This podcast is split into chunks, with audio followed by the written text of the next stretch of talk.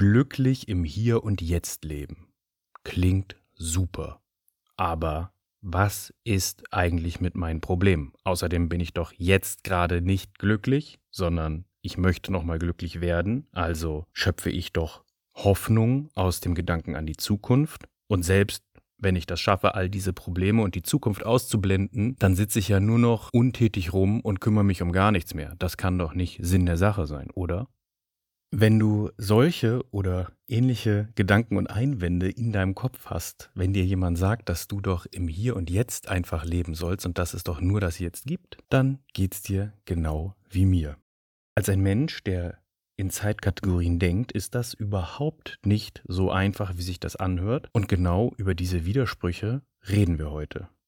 Herzlich willkommen bei Reik, deinem Podcast für ein bewussteres Leben im Jetzt und mehr Frieden im eigenen Kopf.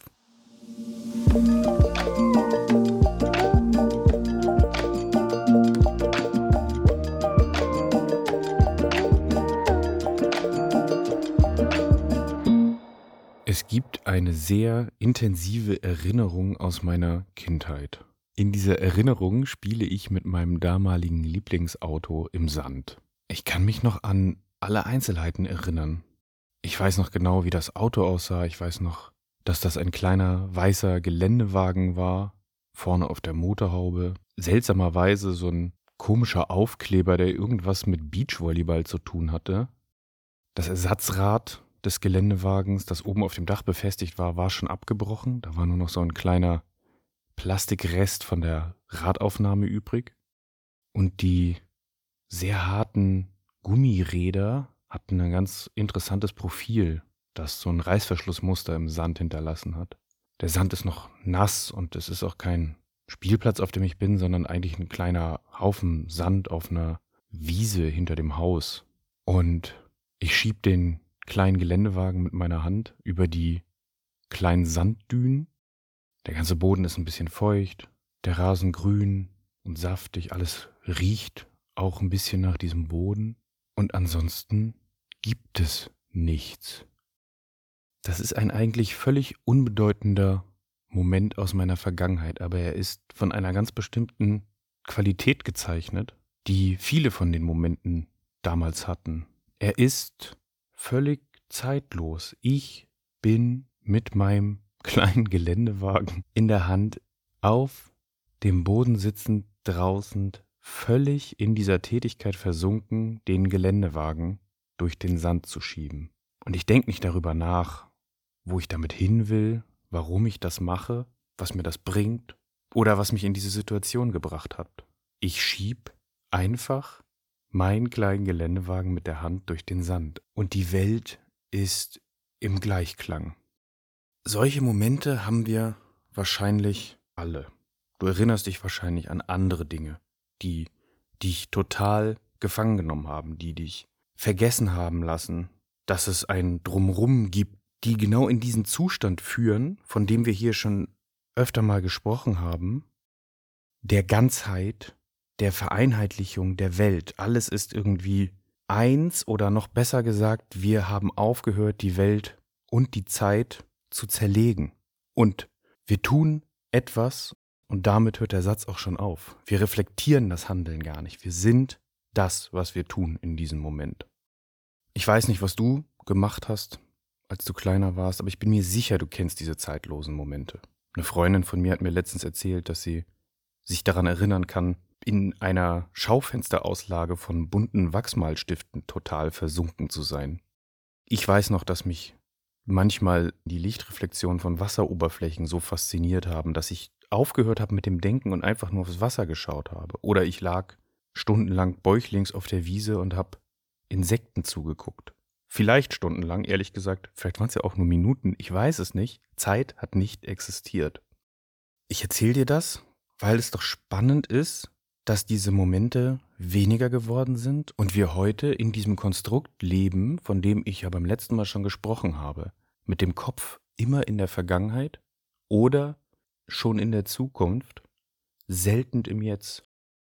Und unsere Kindheit bietet sich da als sehr gute Reflexionsfläche dafür an, dass wir vermögend sind, in diesem Zustand zu leben, da wir von einem Zustand kommen, als Säugling, in dem keine Zeit existiert hat, in dem kein Unterschied existiert hat, in dem alles irgendwie eins war und wir aber auch total hilflos waren, hin zu einem Zustand, wo wir als erwachsene Person irgendwann vergessen haben, alles fallen zu lassen und nur noch mit dem Plan und dem Lernen aus der Vergangenheit beschäftigt sind. Und dazwischen, in unserer Entwicklung, gab es Momente, wo diese beiden Bewusstseinszustände sich überlagert haben. Da gibt es diese kleinen Episoden, von denen ich gerade gesprochen habe. Ich bin mit dieser Verstandeswelt, mit dieser Endlichkeit dann an unterschiedlichen Stellen konfrontiert worden. Zum Beispiel, wenn ein Spieltag auf einmal vorbei ist, wenn es abends geworden ist und man nach Hause muss, essen muss, irgendetwas muss und aus diesem Moment rausgeholt wird und damit konfrontiert wird, dass der jetzt vorbei ist. Das ist für ein zeitloses Wesen, das man als Kind da teilweise noch ist, ja völlig unverständlich. Und die Katastrophe, die ich dabei empfunden habe, gegen diese Wand der Zwangsläufigkeiten zu laufen, habe ich ja auch dann nicht selten mit anständig Drama quittiert, aber es bedeutet ja auch in dem Moment tatsächlich einen Realitätszusammenbruch, denn dieses Schweben im Moment, dieses Leben wird jäh unterbrochen von einer Grenze, die ich vorher nicht gesehen habe. Und während wir älter werden, lernen wir, dass die Dinge ihren Platz haben, dass ein Nachmittag nicht endlos ist, dass eine Ameisenbeobachtung nicht endlos ist. Oder langsam über unsere Schulzeit auch, dass die Sommerferien nicht endlos sind, obwohl die sich gerade in den ersten Schuljahren so anfühlen. Sechs Wochen, unüberschaubar. Aber irgendwann, am Ende der Schullaufbahn, hat man begriffen, das ist eine sehr lange Zeit, aber sie wird aufhören. Und anstatt uns wie in den Jahren davor voll dieser Zeitlosigkeit, dieser Zwanglosigkeit hinzugeben, fangen wir langsam an, so etwas wie eine Traurigkeit zu spüren, weil wir wissen, dass der Zustand nicht endlos ist. Tatsächlich ist diese Begrenztheit der Sommerferien und das Erfahren davon für mich persönlich ein Riesenthema und hat diesen Worten, die ich zu meiner Einschulung gehört habe, jetzt würde der Ernst des Lebens beginnen, im Nachhinein eine ganz besondere Bedeutung gegeben. Weil tatsächlich das ist der Ernst des Lebens. Wir können nicht nur im Moment leben so, wie wir uns das vorstellen. Wir konnten das eigentlich auch nicht in diesen zeitlosen Sommerferienmomenten. Wenn wir die ganze Ernsthaftigkeit des Daseins gesehen hätten, die uns hoffentlich, wenn es gut lief, zu dieser Zeit die Erwachsenen abgenommen haben, dann wären wir nicht so unbeschwert gewesen. Aber wir haben sie nicht gesehen. Das ist der eigentliche Punkt daran. Wir haben unser ich-Gefühl nicht davon abhängig gemacht. Selbst wenn wir auf einer abstrakten Ebene verstehen, um mal bei dem Sommerferienthema zu bleiben, dass diese irgendwann vorbei sind, müssen wir nicht uns den Zeitpunkt des Endens im Jetzt vorstellen und einen Abgleich machen. Wir müssen nicht sehen, dass wir in Zukunft nicht so viel Freiheit haben werden, wie wir das jetzt haben und daraus einen Schmerz ableiten. Aber natürlich müssen wir mit unserem Verstand das Ende absehen, damit wir planen können, wann wir zum Beispiel aus dem Urlaub wiederkommen wollen. Ich erzähle das alles deswegen, weil die Aufforderung, im Moment zu leben, immer im Hier und Jetzt zu sein, in allen, ich sag mal, persönlichkeitsentwickelnden Bereichen so laut und so groß vorgetragen wird. Und wenn man aber nicht versteht, was das bedeutet, dann stellt sich der Verstand sofort auf die Hinterbeine und stellt das ganze Konzept in Frage. Ich möchte auf drei ganz klassische Punkte raus, die eigentlich zwangsläufig passieren, wenn wir uns vornehmen, im Hier und Jetzt zu leben und nicht die Vergangenheit unsere Probleme erschaffen zu lassen und auch nicht das, was in Zukunft passiert, unsere Probleme erschaffen zu lassen, sondern nur hier zu sein. Dann wird dir der Verstand unter anderem sofort Folgendes sagen. Ich bin in meinem Leben jetzt momentan sehr unglücklich. Das ist eine Tatsache. Und ich würde mir ja auch was vormachen, wenn ich mich jetzt einfach überzeugen würde, es ist alles in Ordnung, ich kümmere mich nicht um meine Probleme. Für mich ist das jetzt sehr unglücklich. Und ich mache deswegen weiter, weil ich denke, dass ich in der Zukunft mich noch verbessern kann, dass meine Situation besser ist. Das schafft mir Hoffnung. Aber jetzt ist es gerade nicht so gut. Also bitte erzähl mir nicht, dass ich im Jetzt leben soll. Ein anderer Einwand geht witzigerweise genau in die entgegengesetzte Richtung. Aber wir haben ja zum Glück mit unserem Verstand kein Problem, uns widersprüchliche Steine in den Weg zu legen. Wenn wir also in einem Zustand von jetzt aufgehen, den ich gerade beschrieben habe, dann habe ich ja gar keine Ziele mehr im Leben. Will ich überhaupt noch auf mich achten? Will ich noch irgendwas erreichen? Würde ich überhaupt noch irgendwas wollen? Oder sitze ich dann einfach nur abgeschaltet, glücklich, mit leerem Blick aufs Gras starrend und bis in alle Ewigkeiten Käfer beobachtend, rum, ohne irgendetwas zu tun? Das kann es doch irgendwie nicht sein. Und auch die Überlegung, wenn ich dann immer nur im Jetzt bin und zum Beispiel Käfer beobachte, dann sind meine Probleme ja trotzdem nicht gelöst. Die sind ja immer noch da. Und wenn ich das immer weitermache, dann weiche ich denen doch nur aus. Also, warum sollte ich immer nur im Jetzt leben? Diese drei Probleme habe ich jetzt sehr frei einem Buch entnommen, und zwar dem Buch Jetzt die Kraft des Augenblicks von Eckhart Tolle. Den hatten wir hier schon ein paar Mal. Ich glaube, das ist sein erstes Buch. Auf jeden Fall ist es erschienen, bevor eine neue Erde von ihm erschien. Und ich habe auch jetzt zuerst gelesen, muss aber sagen, dass ich das Buch sehr schwierig fand zu verstehen beim ersten Mal lesen und auch ein bisschen zäh, vor allen Dingen, wenn man das mit einem wachen Verstand liest, also vor allen Dingen einem kritischen Verstand, dann hat man das Gefühl, das Buch wiederholt sich an vielen Stellen. Ich möchte es dir trotzdem sehr ans Herz legen. Es ist vor allen Dingen auch ein Buch, das man durchlesen kann, dann für Jahre beiseite legen und später zurückkommen und ganz, ganz neue Sachen entdecken. Ich würde allerdings empfehlen, die Bücher andersrum zu lesen. Ich denke, man sollte zuerst eine neue Erde lesen und dann jetzt, weil sich die Konzepte dann einfach besser verstehen lassen. Wie auch immer, die drei Fragen oder diese drei Einwände, also kurz gesagt, aber ich bin doch jetzt unglücklich. Zweiter Einwand, ich verfolge doch dann keine externen Ziele mehr. Und dritter Einwand, wenn ich das mache, dann betäube ich mich doch nur, ich weiche doch mein Problem nur aus. Die drei Fragen sind auf jeden Fall aus diesem Buch frei entnommen und du bist herzlich eingeladen, das ganze Buch mal zu lesen. Das ganze Buch beschäftigt sich ja mit dem Thema im Jetzt zu leben und die Kraft des Momentes zu nutzen und hat deswegen für uns auch ein paar Antworten parat. Bevor wir auf die eingehen, lese ich dir vielleicht noch vor, was Tolle selbst in seinem Vorwort schreibt, um das ein bisschen einzuordnen und dich auch vielleicht darauf vorzubereiten, dass das nicht auf dein Verständnis stößt. Auch auf meins teilweise nicht. Ich möchte trotzdem mit dir das durchgehen, weil ich glaube, dass wir da viel mitnehmen können. Er schreibt im Vorwort, wieder und wieder bemühe ich mich, dich mit mir in den zeitlosen Zustand von intensiver, bewusster Gegenwärtigkeit im Jetzt mitzunehmen, um dir den Geschmack von Erleuchtung zu geben. Bis du in der Lage bist zu erleben, wovon ich spreche, werden dir diese Passagen wie ständige Wiederholungen vorkommen. Wenn du aber soweit bist, glaube ich, dass du erkennen kannst, welch große spirituelle Kraft sie enthalten, und sie werden für dich vielleicht zu den lohnendsten Teilen des Buchs werden.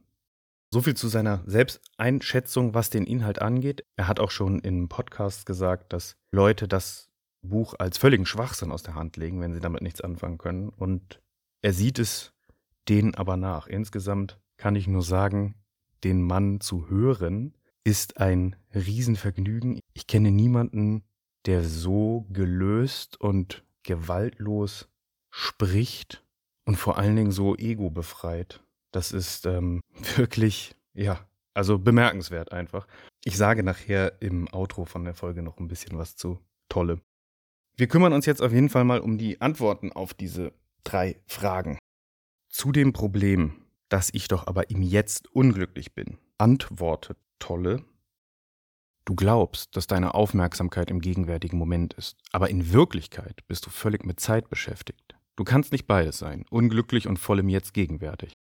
Es ist psychologische Zeit, Vergangenheit und Zukunft. Bestimmte Dinge in der Vergangenheit waren nicht so, wie du sie gerne gehabt hättest. Du wehrst dich immer noch gegen das, was in der Vergangenheit passiert ist. Und jetzt widersetzt du dich auch noch dem, was ist. Hoffnung lässt dich weitermachen, aber sie lenkt dich immer wieder in die Zukunft. Und diese Einstellung hält deine Ablehnung der Gegenwart und damit dein Unglücklichsein aufrecht. Das greift hier voll in das Thema des inneren Widerstands ein, über das ich in Folge 15 gesprochen habe. Und es geht hier vor allen Dingen darum, nicht zu akzeptieren, was jetzt ist. Wir erfahren auch noch an einer anderen Stelle in dem Buch, dass das nicht bedeutet, dass man Situationen nicht ändern soll. Es bedeutet nur, diese innere Kampfhaltung aufzugeben gegen das, was war, was wir nicht mehr ändern können und gegen das, was wir uns in Zukunft vorstellen, was wir uns ja auch wirklich nur vorstellen. Und in letzter Konsequenz, wenn man das wirklich so zu 100 Prozent lebt, dann bedeutet das, auch wenn man eine unvermeidbare Katastrophe am Horizont auf sich zukommen sieht, gegen die man nichts machen kann, bedeutet das, dass es im Jetzt keinen Grund gibt, wenn wir uns sicher sind, dass wir nichts tun können, in die Handlung zu gehen und es gibt niemals einen Grund zu leiden. Er führt zum Beispiel auch an einer anderen Stelle an, dass wir in Situationen, in denen wir unser Leben bedroht fühlen, völlig im Jetzt sind. Und dieses Jetzt ist nicht angstfrei und nicht davon gezeichnet, dass wir nicht handeln. Wir handeln sehr schnell und sehr intuitiv. Aber wir sind nicht unglücklich. Wir denken eigentlich gar nicht. Und wenn wir denken, dann nicht über lange Konsequenzen, über schwere Konstrukte, die in dieser Zeit hängen, sondern wir handeln und agieren vollständig im Jetzt. Für mich persönlich sind das Momente, an die ich mich erinnern kann, von Verkehrsunfällen, wo auf einmal klar ist, die Kontrolle ist weg, das Fahrzeug macht, was es will, man ist viel zu schnell, man hat das einfach alles gar nicht mehr im Griff und man handelt nur. Und natürlich begreife ich in dieser Situation bis zu einem gewissen Punkt die Dramatik oder die Katastrophe, in der ich mich gerade befinde, aber der Moment ist zu kurz, sogar um Angst zu haben. Aber es gibt natürlich Momente, in denen man Angst hat. Aber das Problem existiert eigentlich nicht. Es ist kein Problem. Das schreibt Tolle auch. Wir haben Probleme nur in der Zeit. Im Jetzt gibt es Handeln, nicht Handeln. Ein Problem entsteht erst dann, wenn ich weiß, ich habe das und das gesagt, das habe ich bis jetzt noch nicht erreicht, das wird von mir erwartet, morgen soll ich die Ergebnisse vorstellen jetzt geht's mir schlecht. Das ist ein Problem, das habe ich in der Zeit konstruiert. Bin ich nur im Moment, ist dieses Problem nicht existent. Es funktioniert nicht ohne Zeit. Da wir gerade bei dem Beispiel mit der unzureichenden Vorbereitung sind, kommt hier dann auch die nächste Frage sehr passend. Aber meine Probleme sind immer noch da und warten auf mich, oder? Sie sind nicht gelöst. Weiche ich ihnen nicht nur zeitweise aus? Das ist die Frage, die genau so in dem Buch steht. Und die Antwort schließt genau da an. Es geht darum zu erkennen, dass es keine Probleme gibt, nur Situationen, denen man entweder sofort Beachtung gibt oder die man einfach sein lässt. Man akzeptiert sie als Teil des So-Seins, des gegenwärtigen Moments, so lange, bis sie sich verändern oder man sich um sie kümmern kann. Probleme werden vom Verstand erschaffen und benötigen Zeit zum Überleben. In der Realität der Gegenwart können sie nicht überleben. Wir erfahren an einer anderen Stelle von dem Kapitel auch von dem Zen-Meister Winsei, der hat, um die Aufmerksamkeit seiner Schüler von der Zeit wegzulenken, den Finger erhoben und langsam gefragt, was fehlt in diesem Moment? Dann ist es so, und da bin ich ganz bei Tolle, der jetzige Moment hat keinen Mangel. Es gibt auch einen Mangel nur in der Zeit. Man muss allerdings voll aufpassen, finde ich, dabei nicht zynisch zu klingen. Menschen sind auch in Notsituationen und verhungern, während wir uns hier über so edle Gedanken den Kopf zerbrechen und unser, ich nenne es mal, Wohlstandsleid lindern möchten. Und natürlich kann ich in meinem gut situierten Leben mich hier hinsetzen und sagen, Problem existiert nur in der Zeit. Aber wenn ich Hunger habe und mir jemand sagt, dass im Moment ja kein Mangel besteht, dann ist das grausam. Ich wollte das nur an der Stelle mal sagen, denn für mich hat tolle, trotzdem recht. Und das sind sehr, sehr hilfreiche und heilsame Worte. Aber ich will diese Konzepte auch nicht überstrapazieren. So sind sie auch nicht gedacht. Das äh, finde ich, muss man nur einfach immer auch mitdenken, mitfühlen, wenn man über solche Themen spricht, um da nicht die Empathie zu verlieren und nicht den Blick vor dem Leid in der Welt zu verschließen und sich mit dem Jetzt das Leben rosarot zu diskutieren. Dafür ist es auch nicht gedacht. Es geht um unser inneres Loslassen von mentalen Problemen. Angenommen, wir kommen also in diesen Zustand und wir schaffen das, was schwer zu erreichen ist, die Akzeptanz dessen, dass wir unsere Probleme nur konstruieren und wir in der Situation, wenn sie gekommen ist, handeln, und ansonsten nicht zu sehr in der Zukunft und in der Vergangenheit leben. Kriegen wir unser Leben dann noch auf die Reihe? Oder wie Tolle es formuliert, könnten wir in diesem Zustand von Ganzheit überhaupt noch äußere Ziele verfolgen? Würden wir es überhaupt noch wollen? Und die Antwort, die Tolle für uns hat, lese ich dir auch auszugsweise vor. Natürlich, aber du wirst keine illusorischen Erwartungen mehr haben, dass irgendetwas oder irgendjemand dich in Zukunft retten oder glücklich machen wird.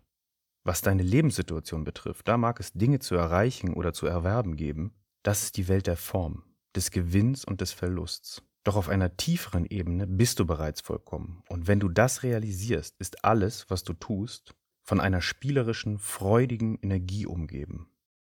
Das schließt schon an vieles an, worüber wir hier gesprochen haben. Aber das Konzept, das dahinter liegt, das haben wir hier noch nicht so klar formuliert. Es geht um zwei verschiedene Zeitformen, die eigentlich gar nichts miteinander zu tun haben, die wir aber ständig durcheinander kriegen, weil wir auch nicht gelernt haben. Und da sind wir jetzt wieder bei unserer Kindheitsentwicklung. Es gibt eigentlich zwei Begriffe, die wir voneinander trennen müssen, aber wir haben diese Trennung nie gelernt. Und auch als Kind, wenn wir entdecken, dass Dinge begrenzt sind, dass es Zukunft und Vergangenheit gibt, sagt uns niemand, ein Satz, den ich mir sehr gewünscht hätte, Vorsicht, das hier ist externe Zeit oder wie Tolle sie nennt, Urzeit mit H. Und für diese externe Zeit ist dein Verstand das richtige Werkzeug. Lerne aus dem, was du in der Vergangenheit erlebt hast, speichere die Lektion ab. Plane in die Zukunft. Wann hören die Ferien auf? Was für Zeug brauchst du für die Schule und so weiter? Welche Hausaufgaben musst du mitbringen? Wann muss die Präsentation im Büro fertig sein? Was möchtest du morgen essen? Was musst du einkaufen? Diese Geschichten, das ist externe Zeit. Dafür benutzt du deinen Verstand.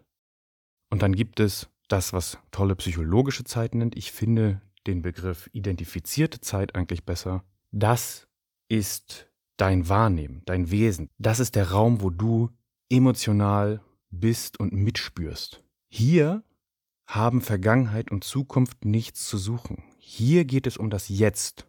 Jetzt fühlen, jetzt Spaß haben, jetzt lachen, jetzt sein. Bring das nicht durcheinander. Wenn du anfängst, Vergangenheit und Zukunft in deine identifizierte Zeit mit reinzubringen, dann führt das dazu, dass dein Verstand anfängt, dich in der Vergangenheit und in der Zukunft zu denken und dein Persönlichkeitsbild und dein Ego in diese Zeit hängt. Du wirst auf einmal begreifbar, planbar und kannst dann auch Dinge nicht erreichen. Und zwar nicht auf der äußerlichen Ebene, sondern du entdeckst dann diesen Mangel in dir. Die identifizierte Zeit ist jetzt. Und die externe Zeit ist was für den Verstand, für die Planung. Da gibt es nur Vergangenheit und Zukunft. Über das Jetzt kannst du mit dem Verstand nicht nachdenken. Sobald du einen Gedanken getan hast, ist der Moment schon vorbei. Und die identifizierte Zeit sollte nur im Jetzt sein und nicht in der Vergangenheit und in der Zukunft. Und dieser Komplex vom Vermischen von identifiziertem Fühlen und verstandesmäßigem Begreifen begegnet uns nicht nur bei der Zeit, sondern ist auch essentielles Problem von allem, was wir zu diesem Thema lesen oder hören, wie diesem Podcast, weil wir nur auf dem Sprachfeld unterwegs sind. Das ist ein externes Feld, das ist Form, das ist Struktur, das ist etwas für den Verstand. Und ich versuche mit dir zusammen etwas zu erleben, das mit dem identifizierten Part der Sachen zu tun hat. Um da ein bisschen ranzukommen, so gut es geht, weil wir hier nur den Zugang über die Sprache haben, lese ich dir zum Abschluss dieser Folge nochmal etwas aus dem Buch vor. Ich habe das leicht angepasst und aus zwei Stellen zusammengefasst und versuche damit ein bisschen tiefer zu kommen als das, was wir auf der Verstandesebene mitnehmen können. Tolle hat nämlich in dem Buch, finde ich, zwei sehr schöne Stellen, die sich zu einer guten, nenn es Manifestation, nenn es Gebet, nenn es Vorsatz, verbinden lassen, die wir auf uns wirken lassen können, die wir einfach jetzt mal mitdenken können und darauf vertrauen, dass etwas in uns damit resoniert und das mitnimmt. Es ist leicht angepasst, damit das alles gut hintereinander passt, aber ich denke, so erfüllt das seinen Zweck für uns am besten. Du brauchst nur eine einfache Wahl zu treffen, eine einfache Entscheidung. Egal was passiert, ich werde mir keinen Schmerz mehr erschaffen. Ich werde keine Probleme mehr erschaffen. Ich werde keinen Schmerz mehr für mich und auch keinen Schmerz mehr für andere erschaffen. Auch diese schöne Erde, mein Inneres und die kollektive menschliche Seele werde ich nicht länger mit der Negativität des Problememachens verschmutzen. Ich bin frei von Angst. Ich suche nicht nach Dauerhaftigkeit, wo sie nicht gefunden werden kann. In der Welt von Form, von Gewinn, von Verlust, Geburt und Tod. Ich verlange nicht, dass Situationen, Umstände, Orte oder Menschen mich glücklich machen sollen, um dann zu leiden, wenn sie nicht meinen Erwartungen entsprechen.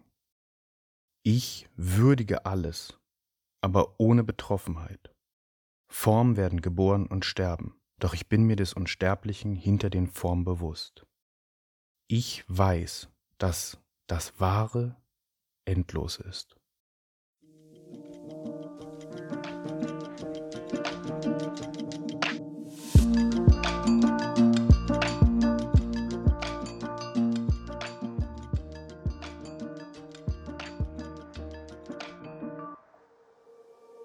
Ich hoffe natürlich, wie immer, dass dir diese Folge Spaß gemacht hat und dass du was mitnehmen konntest. Und vor allen Dingen für heute hoffe ich, dass ich ein bisschen besser begreifbar machen konnte, an welcher Stelle wir im Jetzt leben können und wie wir trotzdem in Zeit denken können und dass wir Zeit denken nur in der Vergangenheit und in der Zukunft und dass wir Zeit leben nur im Jetzt machen. Also das Gehirn für Vergangenheit und Zukunft, das Herz für das Jetzt. Es war super gut, da wieder auf das Buch Jetzt zurückgreifen zu können von Eckart Tolle, das ich schon länger nicht mehr in der Hand hatte. Ich habe nach dem letzten Mal mir vorgenommen, noch eine Folge dazu zu machen, genau zu diesen Problemstellungen. Aber ich bin nicht alleine darauf gekommen, das tolle Buch nochmal in die Hand zu nehmen, sondern den Anlass dazu gegeben hat eine Frage, die ich bekommen habe. Die Frage war, Hast du das Buch Jetzt von Eckart Tolle gelesen und daran angeknüpft in Folge 17? Und obwohl mich Eckart Tolle jetzt schon seit vielen Jahren begleitet und ich ihn mit anfänglich sehr wenig und dann immer mehr Verständnis gelesen habe, hatte ich jetzt die letzte Folge 17 nicht direkt mit dem Buch im Hinterkopf aufgenommen. Trotzdem glaube ich, dass die letzte Folge ein sehr, sehr guter Begleiter sein kann. Denn ich habe ja in der heutigen Folge schon drüber gesprochen, dass ich zum Beispiel von diesen ganzen Wiederholungen bei Eckart Tolle immer irritiert war. Und insgesamt ist das Buch, wenn man anfängt, sich mit diesen Themen zu beschäftigen, nichts für einen fragenden Verstand. Warum insbesondere die Werke von Eckart Tolle hier immer wieder vorkommen, liegt daran, dass ich das immer besser verstehe und dass ich nirgendwo anders solche Gedanken finde wie bei ihm. Er schafft es zum Beispiel, diesen ganzen Ego-Wahnsinn, das ganze Unvermögen im Jetzt zu leben, auf die Gesellschaft zu denken und gesellschaftliche Missstände darauf zurückzuführen, dass eine ganze Gesellschaft diesem Ego-Wahnsinn verfällt. Außerdem gehört er keiner bestimmten Religion oder keiner Lehre an, sondern er ist einfach laut Selbstaussage ein spiritueller Lehrer.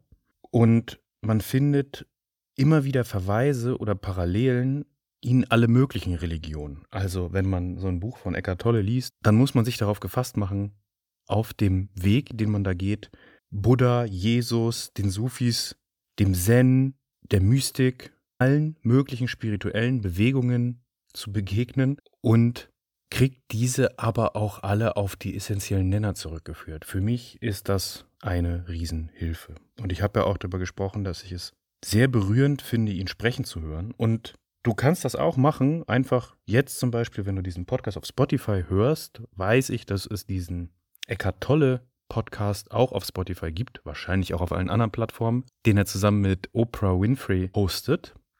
In den ersten Folgen besprechen die da kapitelweise sein Buch Eine neue Erde und in den darauffolgenden Folgen handelt es sich glaube ich, um Mitschnitte aus Seminaren, wo er auf der Bühne spricht.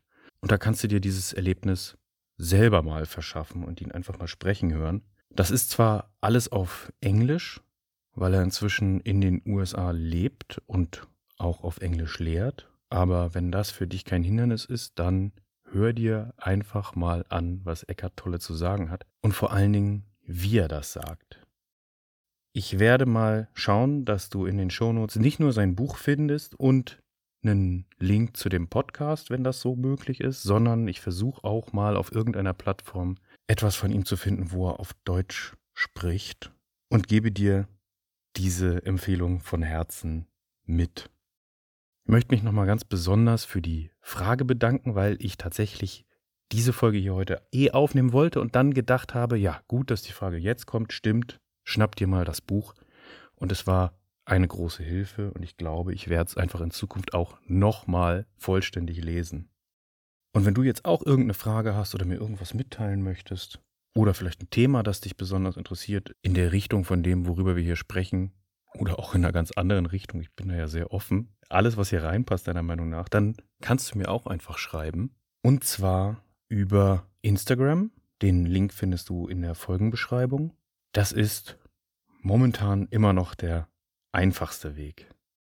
Und für heute möchte ich mich bei dir bedanken für deine Zeit, dass wir jetzt die ganze Zeit zusammen sein durften und hoffe, du hörst beim nächsten Mal wieder rein. Ich wünsche dir bis dahin alles Gute.